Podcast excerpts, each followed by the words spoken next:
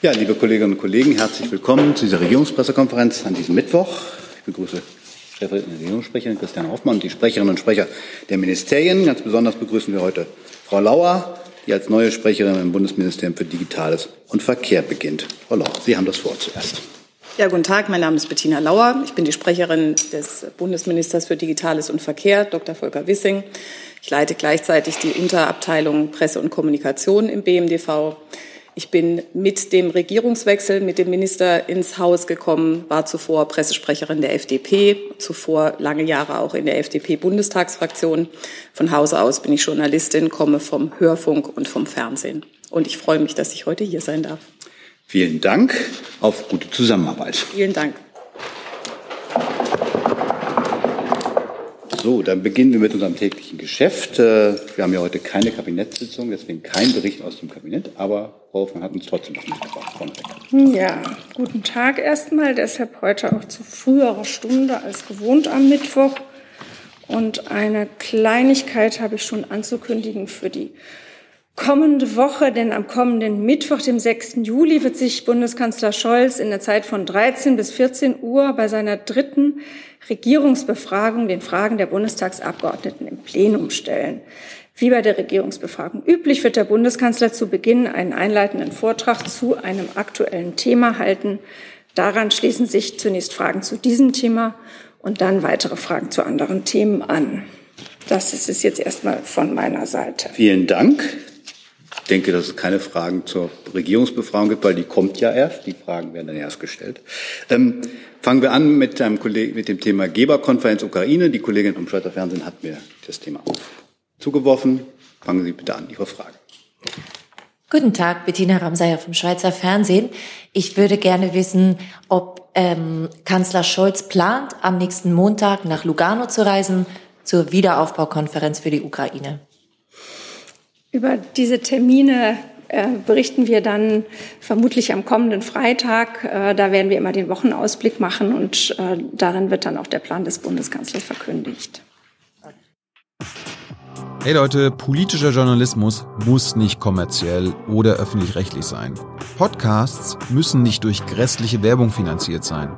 Jung Naiv ist der beste Beweis dafür. Damit das so bleibt, unterstützt uns einfach finanziell. Danke vorab und jetzt geht's weiter.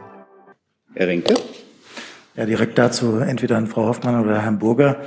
Es haben ja jetzt mehrere Regierungen Wiederaufbaukonferenzen angekündigt, unter anderem der Kanzler jetzt auf dem G7-Treffen.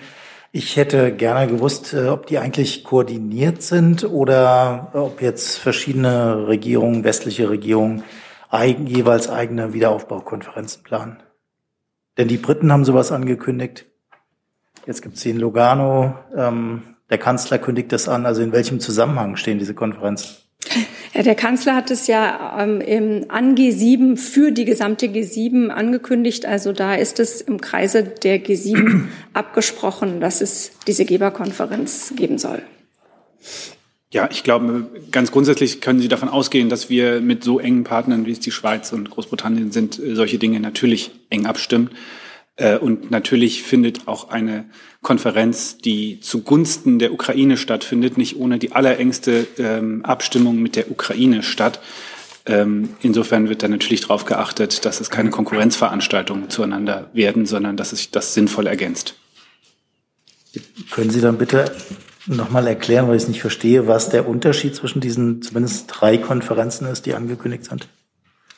Ich kann das schon deshalb nicht, weil ich natürlich nicht für die anderen beiden äh, Regierungen spreche ähm, und ähm, auch äh, sagen zu der ganz frischen Erklärung äh, des G7-Gipfels äh, aus dem, von, vom G7-Gipfel äh, des Bundeskanzlers. Äh, dazu kann ich jetzt als Sprecher des Auswärtigen Amts hier nicht sagen. Ich wollte nur einmal grundsätzlich auf Ihre Frage äh, eingehen, äh, ob das miteinander abgestimmt ist. Und natürlich wird das miteinander abgestimmt.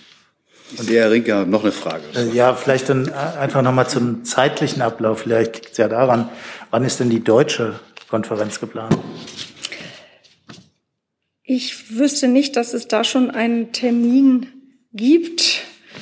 Ähm, ich muss hier gerade noch mal einmal gucken, aber ich, ähm, die ist, die ist, nein, die ist nicht äh, bisher terminiert und es geht da ja grundsätzlich um den Wiederaufbau der Ukraine, auch, äh, auch langfristig. Das hat der Kanzler ja auch an G7 deutlich gemacht. Ähm, er hat von einem zweiten Marshallplan für die Ukraine gesprochen. Also ähm, es geht wirklich um ein umfassendes und weitreichendes Konzept, das den Wiederaufbau in den Blick nimmt.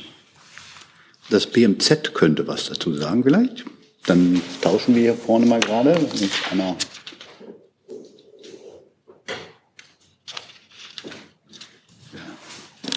weitreichende Informationen sind wir immer dankbar.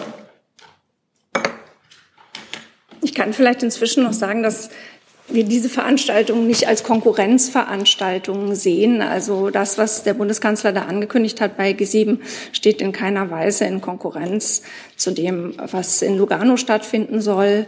Und meines Wissens äh, wird das BMZ in Lugano vertreten sein, aber da, genau das, äh, das Genau, das äh, wollte ich zur Klärung äh, auf jeden Fall schon mal beitragen. Unsere Ministerin wird am Montag nach Lugano fahren, also in der nächsten Woche zu der Konferenz. Ähm, und äh, dort sollen allgemeine Prinzipien für einen Wiederaufbau äh, besprochen werden. Und das ist ein erster Auftakt für eine Folge von ähm, äh, Konferenzen, äh, die jetzt dann eben auf dem G7-Gipfel auch besprochen wurden.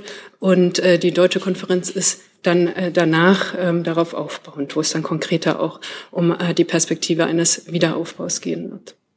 Herr Rinke. Ja, Frau May, vielleicht direkt dann dazu. Also wenn Sie das sagen, allgemeine Prinzipien, dann ist das am Montag jetzt keine Geberkonferenz. Also das wäre die Frage, äh, wo wir dann bestimmte konkrete Zahlen erwarten können. Es wurden jetzt ja bei G7 äh, auch konkrete Zahlen genannt. Ähm, äh, seitens ähm, der Bundesregierung haben wir 450 Millionen US-Dollar an Neuzusagen für äh, den langfristigen Wiederaufbau der Ukraine ähm, äh, die wir zur Verfügung stellen. Ähm, was jetzt genau dann auf der Konferenz, Konferenz nächste Woche passieren wird, kann ich natürlich nicht vorwegnehmen. Gibt es weitere Fragen zu dem Komplex? Geberkonferenzen, Aufbaukonferenzen, ähnliches. Das sehe ich nicht. Dann waren wir mal weiter beim Thema Ukraine. Machen wir da drüben weiter. So. Ist das das Richtige? Nein. Augenblick, dann das. Wo sind wir denn? Eins, zwei, drei, vier, fünf, da sind wir. Jetzt, jetzt. Genau. Der Bundeskanzler hat gestern auf die Frage nach Sicherheitsgarantien für die Ukraine, ich sage mal, nicht sehr ergiebig geantwortet. Äh, um es anders zu formulieren, die Frage, hm, welche Sicherheitsgarantien für die Ukraine, auch für die Zeit nach dem Krieg, haben die G7 diskutiert? Welche sind konkret vorgesehen? Ähm, ich glaube, dass der Bundeskanzler gestern, wenn ich mich recht erinnere, relativ ergiebig geantwortet hat auf die Frage nach Sicherheitsgarantien. Jetzt muss ich die Antwort hier nur noch mal finden. Und zwar hat er da gesagt, ich zitiere, über diese Sicherheitsgarantien sind wir schon seit langem mit der Ukraine, aber auch untereinander im Gespräch. Das haben wir hier natürlich noch einmal vertieft. Also hier heißt in Elmau bei G7. Aber das kann noch lange nicht so konkretisiert sein, dass man darüber heute sinnvollerweise sprechen sollte. Trotzdem ist der Rahmen immer klar. Wir wollen das möglich machen, was wir bieten können und was dabei helfen kann, dass es eine sichere Zukunft gibt. Also der Bundeskanzler hat ja in, an vielen äh, Anlässen in G7 in seinen Statements und auch in der Abschlusspressekonferenz deutlich gemacht, dass es darum geht, die Ukraine dauerhaft zu befähigen, ihre Souveränität und Integrität zu bewahren. Das ist das Hauptziel. Herr Ratsch äh, von dpa fragt dazu, diesem Komplex, dieses, diese Antwort. Äh, es gab gestern Kritik an Teilen jedenfalls der Antwort des Bundeskanzlers gestern beim G7-Gipfel. Ihm wird vorgeworfen, arrogant auf die Frage einer Journalistin nach Sicherheitsgarantien für die Ukraine reagiert zu haben. Was sagen Sie zu dieser Kritik?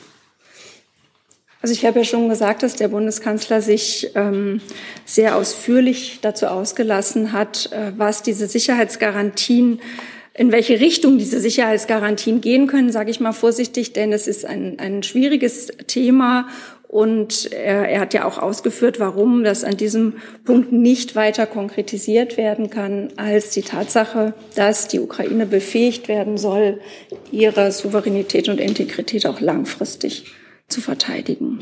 Die Frage ging ja auch in Richtung des Vorwurfs der Arroganz durch den Bundeskanzler gegenüber der Journalistin. Den Vorwurf kann ich natürlich nur zurückweisen von dieser Stelle. Herr Jordans. Ähm das, was Sie da gerade vorgetragen haben, soweit ich weiß, kam das nicht in der Pressekonferenz vor. Vielleicht war das eine der folgenden ähm, Interviews. Äh, deshalb würde ich gerne noch mal fragen, hat sich denn der Bundeskanzler ähm, mit dieser Information äh, im Nachgang an die betreffende Journalistin gewandt, sich vielleicht sogar entschuldigt für sein, seine herablassende Antwort? Ähm, der Bundeskanzler hat sich, hat nicht, ist nicht der Meinung, dass es da eine Entschuldigung geben müsste. Gibt es weitere Fragen zu diesem Komplex? Herr Rinke? Ähm, zum Thema Ausbildung. Äh, ich weiß nicht, ob das ans Verteidigungsministerium am besten geht von ukrainischen Soldaten.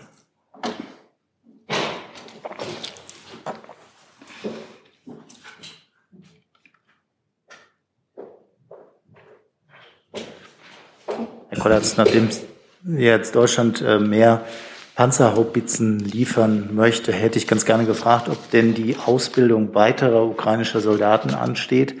Also es ist ja gesagt worden, dass die Ausbildung der ursprünglichen für die Panzerhaubitzen vorgesehenen Soldaten abgeschlossen sei. Also werden jetzt, falls vielleicht noch mehr Gerät geliefert wird, weitere Ausbildungsgänge kommen? Oder geht man davon aus, dass die ausgebildeten ukrainischen Soldaten dann wiederum ihre eigenen äh, Kollegen ausbilden? Sowohl als auch. Ähm, wir begleiten natürlich auch Materiallieferungen immer mit der Frage, ob dazu eine ergänzende Ausbildung notwendig ist für ähm, die Panzerhaubitze, ähm, die drei, die bei uns dann demnächst geliefert werden, äh, sechs Jahre mit zusammen mit den Niederländern, ist das nach meinen Informationen zunächst nicht notwendig. Ich kann Ihnen aber vielleicht mitteilen, dass wir bei der Raketenartillerie, wir liefern ja Mars, auch mit der Ausbildung begonnen haben. Das wird also immer mitgedacht, aber für die Panzerhaubitze 2000 ähm, kann ich Ihnen da keine neue Ausbildung äh, hier bestätigen. Weitere Fragen zum Thema Ausbildung von Soldaten? Erstmal nicht. Dann habe ich eine Frage von Herrn Wiegold, die sich auch an die neuen Panzerhaubitzen richtet. Die Niederlande haben angekündigt, eine Ersatzbeschaffung der an die Ukraine abzugebenden Panzerhaubitzen über die EU-Friedensfazilität zu finanzieren. Plant Deutschland eine Finanzierung an die Ukraine abgegebenes Militärmaterials, auch auf diesem Weg? Und er sagt vorsorglich, vorsorglich sagt er, diese Frage beschränkt sich nicht nur auf die Panzerhaubitzen. Ähm, zu den Finanzierungsfragen kann ich Ihnen hier keine Details liefern, müsste ich gegebenenfalls nachliefern. So, dann Gibt es noch eine andere Frage, Ukraine? Ne? Habe ich das richtig im Blick? Äh, ich hänge noch immer an der Antwort von gestern. Äh, Frau Hoffmann, wenn Sie formulieren, der Bundeskanzler sei nicht der Ansicht, dass eine Entschuldigung nötig sei, äh, dann klingt das, als sei das Thema äh, einer möglichen Entschuldigung diskutiert worden. Ist das so? Ja, das kann ich überhaupt nicht bestätigen. Es war nur, weil der Kollege hier diese Frage gestellt hatte. Der Kanzler hat auf die Frage nach Sicherheitsgarantien für die Ukraine ausführlich geantwortet, mehrfach im Zusammenhang mit G7 ähm, und hat dazu wirklich alles gesagt, was dazu im Moment zu sagen ist. Gibt es weitere Fragen zum Thema Ukraine? Herr Jordans. Jetzt. Ja, ähm, die Frage richtet sich, es geht um Energiesicherheit, wahrscheinlich ans BMWK.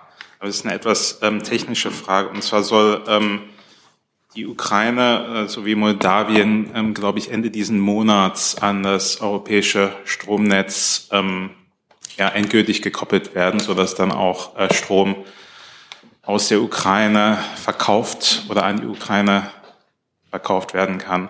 Ich wollte fragen, ob es da aus Sicht der Bundesregierung irgendwelche ähm, Risiken gibt, weil die Ukraine befindet sich ja noch im Krieg. Wenn also Atomkraftwerke ähm, an- und abgeschaltet werden oder getroffen werden, ähm, könnte das ja Auswirkungen auf das gesamte europäische Stromnetz haben. Da müsste ich die Antwort nachreichen. Danke. Weitere Fragen zum Thema Energie und Sicherheit und Ähnliches? Herr Rinker. Ja, Frage richtet sich auch an Frau Einhorn. Und zwar einmal zu den Speicherfüllungen. Also wenn man sich anguckt, im Moment werden die Gasspeicher immer noch gefüllt, trotz der Reduzierung der russischen ähm, Gaslieferungen. Ich hätte ganz gern von Ihnen gewusst, ab welchem Absinken der russischen Lieferungen Sie denn nicht mehr damit rechnen, dass die Gasspeicher jetzt äh, weiter gefüllt werden können. Kann man das sagen? Das kann ich Ihnen nicht sagen. Das kommt ja auch immer darauf an, ähm, wie viel Gas dann an dem entsprechenden Tag für andere Zwecke gebraucht wird und benötigt wird, also für die Industrie insbesondere. ähm, aktuell ja nicht für das Heizen. Insofern schauen wir da Tag für Tag auf die Zahlen, die die Bundesnetzagentur liefert und ähm, können ja tagesaktuell sehen, tagesscharf sehen, ob die Speicher sich noch füllen oder eben nicht mehr. Aber Sie gehen davon aus, dass auch mit dieser reduzierten Lieferung äh, von russischer Seite die Speicher bis äh, zu dem Volumen, was gesetzlich vorgeschrieben ist, gefüllt werden können. Und aktuell ist es der Fall, dass sich die Speicher weiter füllen und wir haben ja ganz viele Maßnahmen jetzt schon ergriffen, um vorbereitet zu sein ähm, für den Fall, ähm, dass vielleicht noch weniger Gas bei uns ankommt ähm, und um auch vorbereitet zu sein für den, also für das Ziel der, der Gasspeicherbefüllung bis Oktober beziehungsweise November. Ähm, unter anderem gibt es ja eben die Möglichkeit des Ersatzkraftwerke-Bereitstellungsgesetzes, ähm, was demnächst beschlossen werden soll im Bundesrat und was es dann ermöglicht, zum Beispiel Gaskraftwerke ähm, für die Strom, die jetzt noch ähm, Strom eben produzieren, dann vom Netz zu nehmen oder Anreize zu setzen, dass dies geschieht. Das sind ja alles Maßnahmen, die wir eben vorbereitend schon ergriffen haben, um die gewünschten Speicherstände dann auch zu erreichen. Gibt es weitere? Herr Rinke hat noch eine Frage.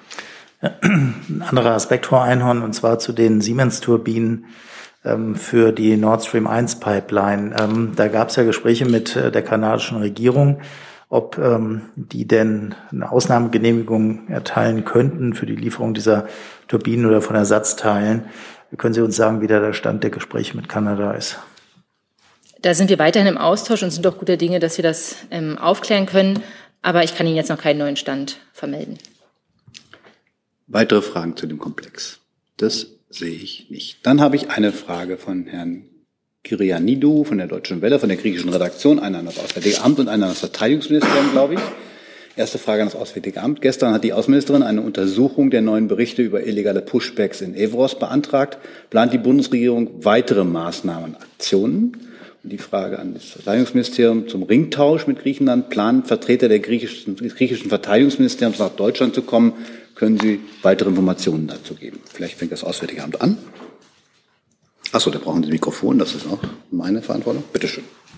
Äh, ja, vielen Dank, weil der Fragesteller Bezug genommen hat auf eine Äußerung der Außenministerin, möchte die vielleicht einmal kurz äh, vorwegstellen. Äh, die Außenministerin hat gestern auf Twitter äh, geschrieben, die furchtbaren Bilder und Berichte, die uns dieser Tage von den EU-Außengrenzen erreichen, sind nicht zu ertragen. Sie machen mich tief betroffen. Unsere gemeinsamen Werte, Humanität und Menschenrechte gelten auch an unseren Grenzen. Äh, und dann mit Hashtag der Bezug auf äh, die Ereignisse von Melilla und äh, die Berichte über Evros. Die Ereignisse und Vorwürfe müssen nun lückenlos aufgeklärt werden. Sie dürfen sich nicht wiederholen. Das Leid ermahnt uns, dass wir in der EU bei der Asyl- und Migrationspolitik noch einen weiten Weg vor uns haben. Das äh, soweit die Äußerung der Außenministerin. Ähm, auf die Frage ähm, vielleicht auch nochmal der Hinweis, dass auch die EU-Kommission ja inzwischen äh, sich zu Wort gemeldet und eine Untersuchung gefordert hat. Ähm, und äh, wir sind uns da auch mit der EU-Kommission einig, dass es wichtig ist, dass es dort eine nachhaltige und eine transparente Aufklärung durch unabhängige Stellen gibt. Ähm, Sie wissen, dass wir uns im Rahmen der Verhandlungen zur Reform des gemeinsamen europäischen Asylsystems auch für die Einrichtung eines unabhängigen Monitoring-Mechanismus einsetzen. Aber das sind Gespräche, die noch laufen.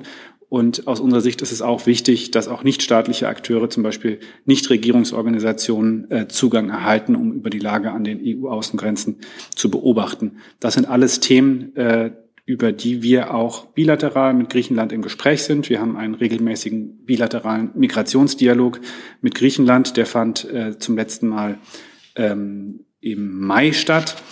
Ähm, und ähm, insofern ist das, sind das Themen, die wir in verschiedenen Foren äh, mit den betroffenen Ländern und auch im EU-Kreis äh, weiter verfolgen. Dann vielleicht die Frage an das BMV. Genau, zu den Gesprächen mit unserem Partner Griechenland, was Ringtausch angeht, ähm, stehen wir natürlich äh, sehr eng im Austausch. Ähm, zu Gesprächen, die noch nicht stattgefunden haben, kann ich hier natürlich noch nichts sagen. Sie können auch nicht sagen, ob, ob die Griechen planen, nach Deutschland zu kommen. Nein, zu Terminen kann ich hier erst dann etwas sagen, wenn es spruchreif ist. Wunderbar. Dann Herr Rinke zu dem Thema. Direkt eine Nachfrage. Ähm, es gab ja Berichte über Probleme mit dem Ringtausch mit der Slowakei. Können Sie uns sagen, was da der Stand ist? Erhöht Deutschland das Angebot, mehr Panzer zu liefern als Ersatz für die Panzer, die die Slowakei dann an die Ukraine liefern soll? Ich glaube nicht, dass hier ähm, aus dem Bestand der Bundeswehr etwas im Moment in Rede steht. Das müssten andere beantworten. Ja, Entschuldigung, um das richtig zu verstehen. Es könnte also sein, dass die Bundesregierung zusätzliche Panzer anbietet, die aber dann nicht aus den Beständen der Bundeswehr kommen. Ich kann nur für den Bereich der Bundeswehr sprechen und ähm, nach meiner Kenntnis steht im Moment nicht eine Lieferung von schwerem Gerät aus der Bundeswehr äh, in Rede. Und um es zu verstehen, auf welche Art und Weise könnte die Bundesregierung weitere Panzer an die Slowakei schicken, indem sie dann weitere bestellt?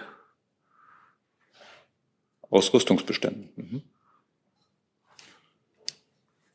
Gibt es weitere Fragen zu dem Komplex? Das sehe ich nicht. Dann habe ich eine Frage an das BMAS hier.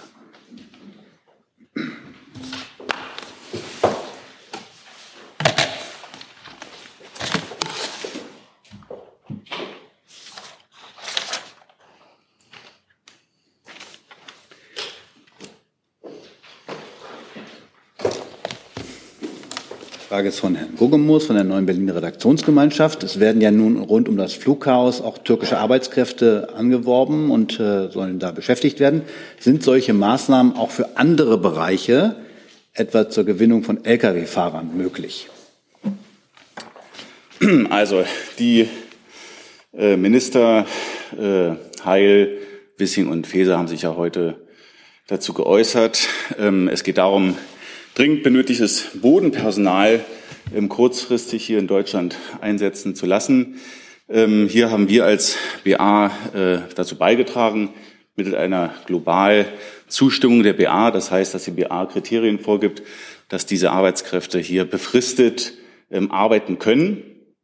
Was das für zukünftige Maßnahmen angeht, da könnte ich nur spekulieren deshalb möchte ich auch dazu gar nicht spekulieren. Es kommt ganz darauf an, wie sich das dann konkret darstellt. Weitere Fragen zu diesem Komplex? Herr Jordans. Ich weiß nicht, ob das BMAS äh, dazu Informationen hat, aber wissen Sie denn, ähm, wie groß der Andrang an Arbeitern ist, die hierher kommen wollen, um diese Arbeit zu machen? Gibt es da bezüglich genug? Bodenpersonal? Ja, ja. Das müssten Sie wahrscheinlich das BMI fragen. So, bitte, das BMI. Das kann ich Ihnen jetzt nicht aus der Hüfte schießen, wie groß der Andrang da ist. Ich kann Ihnen aber ähm, durchaus mitteilen, dass es vor gut zwei Stunden diese Pressekonferenz der drei benannten Minister gegeben hat, wo ähm, auf das Gesamtproblem äh, Personal an Flughäfen, auch Sicherheitsbereich, aber auch Check-in-Personal und Gepäckabfertigung ähm, eingegangen ist. Die Bundesinnenministerin hat sich dazu auch ähm, umfassend eingelassen und äh, ich würde gerne auf äh, diese Konferenz da gerade verweisen. Da gab es auch die Möglichkeit, Fragen zu stellen. Danke. Ähm, da Sie gerade zu dem Thema antworten, wollte ich fragen, Ihr Kollege hat am Montag ähm, vorgeschlagen, dass äh, eine, also dass die Fluggesellschaften vielleicht auch zum Lösen der Probleme beitragen könnten, indem sie diese äh, VIP-Umstände, ähm, also diese Channels für, für Senator, Karteninhaber und so weiter und so fort äh, vielleicht suspendieren könnten. Haben Sie da eine Reaktion von den Airlines? Also das ist ja, äh, wie gesagt, ein Baustein des ganzen Problems an Flughäfen, betrifft jetzt, was Sie fragen, den Bereich der Gepäckabfertigung und weniger den Bereich der Sicherheitskontrollen, äh, den die Bundespolizei beaufsichtigt. Ähm, sicherlich ist das auch ein Baustein, um das äh, wenige Personal, was vorhanden ist, ähm, sinnvoll einzusetzen und ähm, die Prozesse am Flughafen gerade jetzt in der Reisezeit zu beschleunigen. Aber Sie haben da keine Antwort von den mir liegt aktuell da keine Antwort äh, vor. Ich weiß aber, dass äh, in den äh, in, sowohl in der Koordinierungsrunde, die da eingesetzt wurde, als auch ähm, auf Arbeitsebene Gespräche stattfinden und man bemüht ist, äh, möglichst äh, da zu einer Lösung zu kommen, um gerade jetzt in der Ferienzeit den Verkehr da etwas zu optimieren. Gibt es weitere Fragen zu dem Komplex? Das sehe ich erstmal nicht. Dann habe ich eine Frage von Herrn Jasch zum Thema Libyen. Es gibt, eine, es gibt eine, aus Libyen eine Forderung an die Vereinten Nationen, einen deutschen Diplomaten als Gesandten für Libyen zu ernennen. Stimmt die Bundesregierung dem zu? Tut mir leid, dieser Vorschlag ist mir nicht bekannt. Ich, äh, wenn ich dazu etwas sagen kann, dann muss ich das nachreichen. Zu, dem gleichen Thema? Zu einem anderen Thema? Gibt es noch Fragen zu Libyen? Sehe ich nicht. Dann zu einem anderen Thema. Dann die Kollegin. Jetzt, bitteschön. Es geht um das äh, Gutachten, das ähm, Sachverständigengutachten Corona, Evaluierung der Maßnahmen. Zum einen, das soll ähm, ja bis zum 30.06. dem Ministerium zugeleitet werden. Die erste Frage ist, wird es dann auch veröffentlicht? Wird es dazu eine Pressekonferenz geben? Und aus Sicht des Ministeriums, gerade in Vorbereitung der Corona-Strategie im Herbst, wie zentral ist jetzt dieses Gutachten, gerade im Vergleich zum Corona-Expertenrat? Ja, also ähm, nach unserer Information wird dieses Gutachten am Freitag äh, vorgestellt, äh, in, nicht im BMG, auch leider nicht in der Bundespressekonferenz, weil die besetzt ist zu der Zeit, aber ähm, im Wissenschaftszentrum Berlin und wird nachher an den Bundesgesundheitsminister übergeben. Zum Stellenwert des Gutachtens hat sich der Minister mehrfach geäußert. Das ist ein Bestandteil unserer Herbststrategie Sie wissen, der Minister hat von einem Sieben-Punkte-Plan äh, berichtet und äh, wir warten noch auf diesen Evaluationsbericht, äh, um dann über die Maßnahmen für den Herbst, was Masken tragen, eventuelle äh, Zugangsbeschränkungen etc. betrifft. Wird der Minister dann am Freitag auch dabei sein oder wird ihm das danach dann zugeleitet? Wie gesagt, die machen, die werden das, äh, das Gutachten veröffentlichen äh, am Freitag äh, gegen Mittag und äh, danach werden sie das Gutachten übergeben äh, im Bundesgesundheitsministerium und dazu werden wir auch Presse einladen. Auch das wurde ja schon mehrmals gefragt, aber trotzdem an der Stelle, wie schnell soll es denn danach dann gehen? Wann können so schnell wie möglich. Gibt es weitere Fragen zu diesem Gutachten? Herr Benke. Herr Kautz, nur um das nochmal zu präzisieren, es gab ja zumindest meiner Erinnerung etwas unterschiedliche Darstellungen, wann dann die Konsequenzen für das Infektionsschutzgesetz getroffen werden. Bleibt es bei der Planung, die Ihr Minister gesagt hatte, dass die Eckpunkte schon vor der Sommerpause beschlossen werden sollen? Das ist die Planung in der Tat. Sie wissen, dass wir ein, ein Trägergesetz äh, in der Anhörung haben, äh, was eine Änderung des Infektionsschutzes äh, betrifft. Auch die äh, Bestandteile dieses Trägergesetzes äh, haben wir schon benannt, äh, zum Beispiel was die Meldung von Betten durch die Krankenhäuser betrifft, zum Beispiel was Hygienebeauftragte in Pflegeheimen betrifft etc. Das ist dort festgehalten und da wird dann eingefügt im Laufe des Gesetzgebungsverfahrens ähm, die, die Maßnahmen, die noch zu verhandeln sind. Also um es richtig zu verstehen, Eckpunkte vor der Sommerpause und dann die Verabschiedung im Bundestag nach der Sommerpause. Genau. Gibt es weitere Fragen zu dem Komplex? Sehe ich nicht. Dann habe ich eine Frage von Herrn Petuto an das Familienministerium.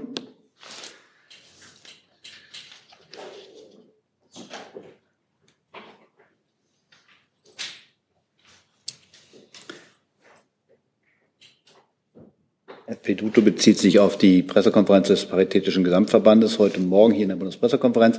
Welche politischen Rückschlüsse zieht das Ministerium aus dem neuesten neuen Höchststand armutsgefährdeter Senioren sowie Kinder und Jugendlicher? Und wie werden sich die neuen Daten auf die konkrete Ausgestaltung der geplanten Kindergrundsicherung auswirken? Zur Kindergrundsicherung hat sich ja die Familienministerin bereits mehrfach geäußert, worum es dort äh, genau geht. Das soll jetzt die Arbeitsgruppe auch die Arbeit aufgenommen hat und sich die Ministerin dort zu sehr regelmäßig berichten lässt. Ähm, und falls es weitere Erkenntnisse ähm, daraus gibt, was jetzt äh, den Stand von heute Morgen angeht, kann ich das gerne nochmal nachliefern. Aber die Arbeit an der Kindergrundsicherung ist, äh, wie gesagt, im vollen Gange. Weitere Fragen zu dem Komplex sehe ich nicht. Andere Fragen? Fangen wir bei Herrn Jorans an. Herr Jorans, bitte. Ähm, Frau Hoffmann, am oder Herr Burger, äh, am Montag wurde in Elmau von den G7 und Gästländern, darunter Indien, eine Erklärung über resiliente Demokratien veröffentlicht, in denen das Recht auf freie Meinungsäußerung hochgehalten wurde und die Unterzeichner sich verpflichtet haben, eine freie, unabhängige Medienlandschaft zu gewährleisten. Fast zeitgleich wurde der Gründer der indischen Fact-Checking-Website Altnews, äh, Mohammed Zubair, verhaftet, weil er angeblich den Hinduismus beleidigt haben soll. Ähm, er hatte Hassrede durch Mitglieder von Premier äh, Modis Partei angeprangert. Was tut die Bundesregierung in diesem Fall und was halten Sie davon, dass Indien so leichtfertig mit seinen Verpflichtungen umgeht? Also ich kann jetzt den einzelnen Fall nicht kommentieren. Ich weiß nicht, äh, ob der Kollege vom AA das sonst tun könnte kann nur grundsätzlich sagen, dass ähm, die G7 bemüht war und es, dass es dem Bundeskanzler besonders wichtig war, eben einen ganzen Tag dem Outreach zu Partnerländern zu widmen, wie Indien, wie Indonesien oder Argentinien und mit ihnen eben in dieser Erklärung, äh, die Sie auch benannt haben, ein gemeinsames Bekenntnis zu Demokratie und auch zu Meinungsfreiheit zu verankern. Ich kann vielleicht noch ergänzen, dass wir uns ja überall auf der Welt für Meinungs- und Pressefreiheit einsetzen, weil wir der Auffassung sind, dass Einschränkungen für die Arbeit von Journalisten äh, grundsätzlich etwas Besorgniserregendes sind und äh, dass äh, Journalisten für ihre Arbeit nicht verfolgt werden dürfen. Unsere Botschaft in Neu-Delhi beobachtet den Fall deswegen genau. Ähm, grundsätzlich ist es so, dass unsere Botschaft vor Ort mit der indischen Seite in täglichem Austausch ist zu ganz unterschiedlichen Themen, Klimawandel, Energie. Aber bei diesen Themen geht es immer wieder auch um äh, Fragen der Menschenrechte. Ähm, und wie gesagt, auch diesen Fall verfolgen wir sehr genau. Dann Herr Rinke zu einem anderen Thema. Ich glaube, es gibt keine Fragen zu diesem Thema. Dann ist Herr Rinke dran zu einem anderen Thema. Danke. Eine Frage ans Auswärtige Amt nehme ich an oder an Frau Hoffmann. Ähm, heute ist ja NATO-Gipfel. Ähm, die Tür für den Beitritt von äh, Schweden und Finnland ist jetzt offen. Ich hätte ganz gerne gewusst, äh, was von deutscher Seite eigentlich noch kommt. Also eine Ratifizierung nehme ich an. Äh, können Sie sagen, wie schnell das, also die deutsche formale Zustimmung dann kommen kann und wie genau das Verfahren ist?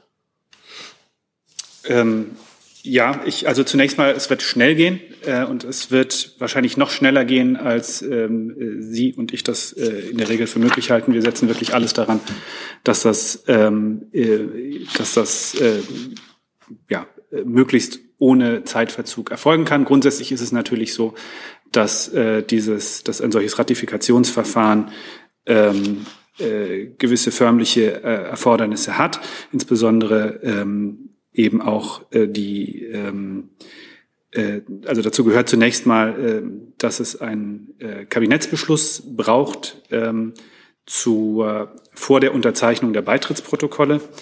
Ähm, dann ähm, die Unterzeichnung der Beitritt, Beitrittsprotokolle an sich und dann äh, die innerstaatliche Ratifizierung, ähm, also durch ein Ratifizierungsgesetz des Deutschen Bundestages. Äh, wie gesagt, ich kann Ihnen jetzt heute noch keine konkrete Timeline nennen, ähm, aber ich kann sagen, es wird sehr schnell gehen. Um ein Gefühl dafür zu bekommen, ähm, Ende des Jahres ist dann wahrscheinlich viel zu lange. Ja. Vor der Sommerpause ist realistisch. Schauen wir mal. Okay, und äh, vielleicht Frau Hoffmann für das Kabinett. Das ist ja eine Sache, die die Regierung selber bestimmen kann.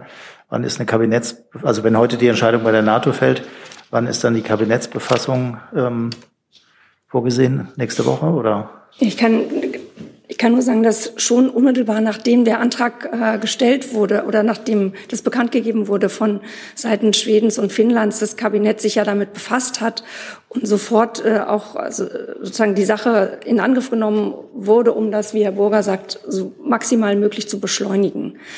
Ähm, Einzelheiten reiche ich nochmal nach. Gibt es weitere Fragen zu dem Komplex? Das sehe ich nicht. Gibt es andere Fragen? Herr Jörans.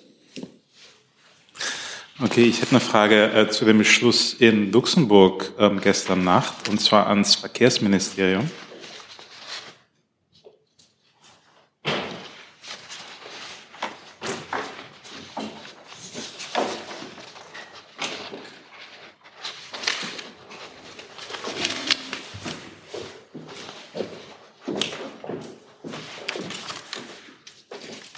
Frau Lauer, jetzt ist ja unter anderem ähm, auf Drängen Ihres Hauses ähm, diese äh, kleine Option noch im Spiel, dass ähm, äh, synthetische Kraftstoffe über 2035 hinaus ähm, für ähm, Autoverkehr, äh, also für den Betrieb von Autos genutzt werden könnten.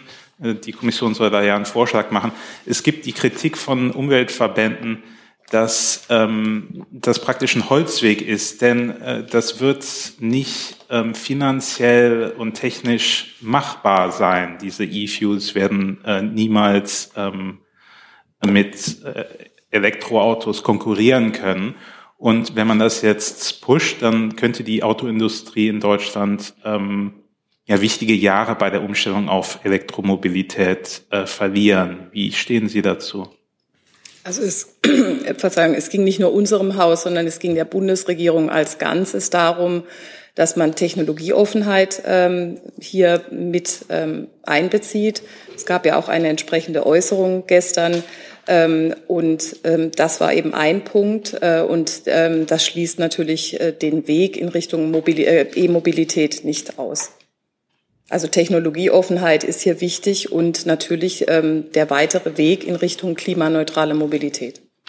Nachfrage. Ähm, Schließen Sie denn aus, dass diese synthetisch, also die Entwicklung dieser synthetischen Kraftstoffe beziehungsweise dem, dem Anbau, gibt ja auch die Möglichkeit ähm, da, dafür, ähm, dass die von äh, der Bundesregierung gefördert werden, also dass die praktisch subventioniert werden, bis sie ähm, konkurrieren können mit Elektroautos?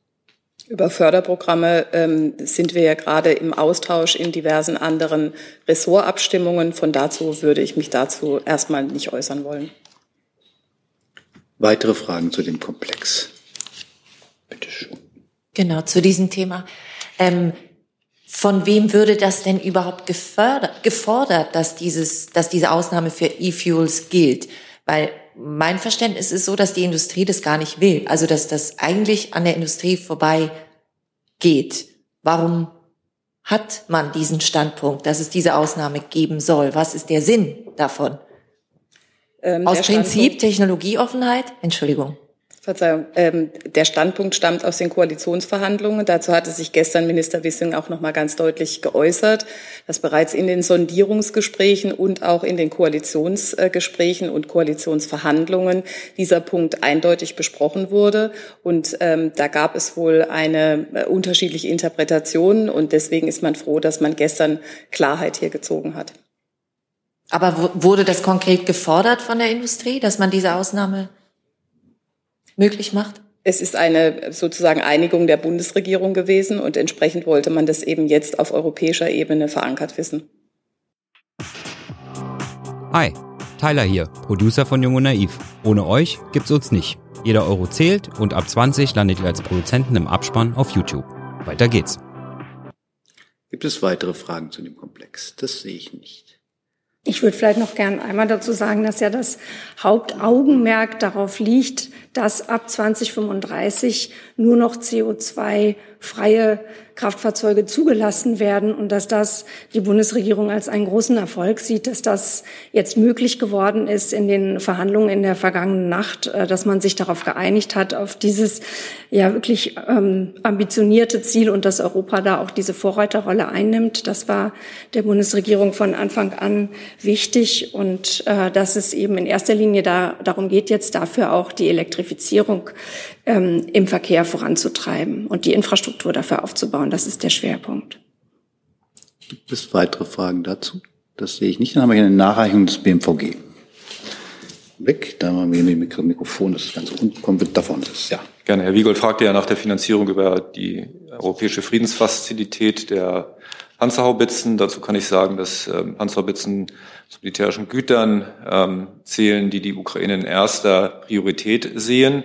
Und hier ist festgelegt, dass genau angestrebt wird, solche Güter ähm, ähm, über die Europäische Friedensfazilität zu refinanzieren. Allerdings ist das ein rückwirkender Prozess. Das heißt, für die Lieferungen ähm, äh, kann erst entschieden werden, äh, wenn äh, das abgeschlossen ist. Das wird monatsweise gemacht, so dass wir davon ausgehen, dass in der Liste, die durch Europa dann in nächster Zeit entschieden wird, für Juni diese äh, Panzerhaubitzen dann auch Berücksichtigung finden, ähm, vielleicht auch etwas später. Aber für Mai ist das noch nicht geschehen. Aber wie gesagt, angestrebt ist, dass alle Güter, alle militärischen Güter, die die Ukraine in erster Priorität geliefert haben möchte, die Möglichkeit besteht, und es wird auch angestrebt, das so zu machen, ähm, dieses über das EPF-Mittel zu refinanzieren. Gibt es Nachfragen dazu im Saal? Das sehe ich nicht. Gibt es andere Fragen noch? Ah, noch eine Nachreichung durch das BMG. Für Herrn Jordans. Sie hatten nach dem ukrainischen Stromnetz ähm, gefragt. Also ähm, der Stand ist, dass das ukrainische Stromnetz bereits seit Mitte März, ähm, seit dem 16.03. auf Beschluss der EU an das europäische Verbundnetz angeschlossen ist. Und ähm, um die Systemsicherheit in dem Zusammenhang zu gewährleisten, ähm, überwachen die europäischen Gremien und die europäischen Stromnetzbetreiber den Prozess und sind hier auch zu den technischen Aspekten der Anbindung des ukrainischen Stromnetzes im Austausch. Nachfragen dazu? Andere Fragen? Sehe ich auch nicht. Dann bedanke ich mich für heute und Sehr gerne. Ich danke auch.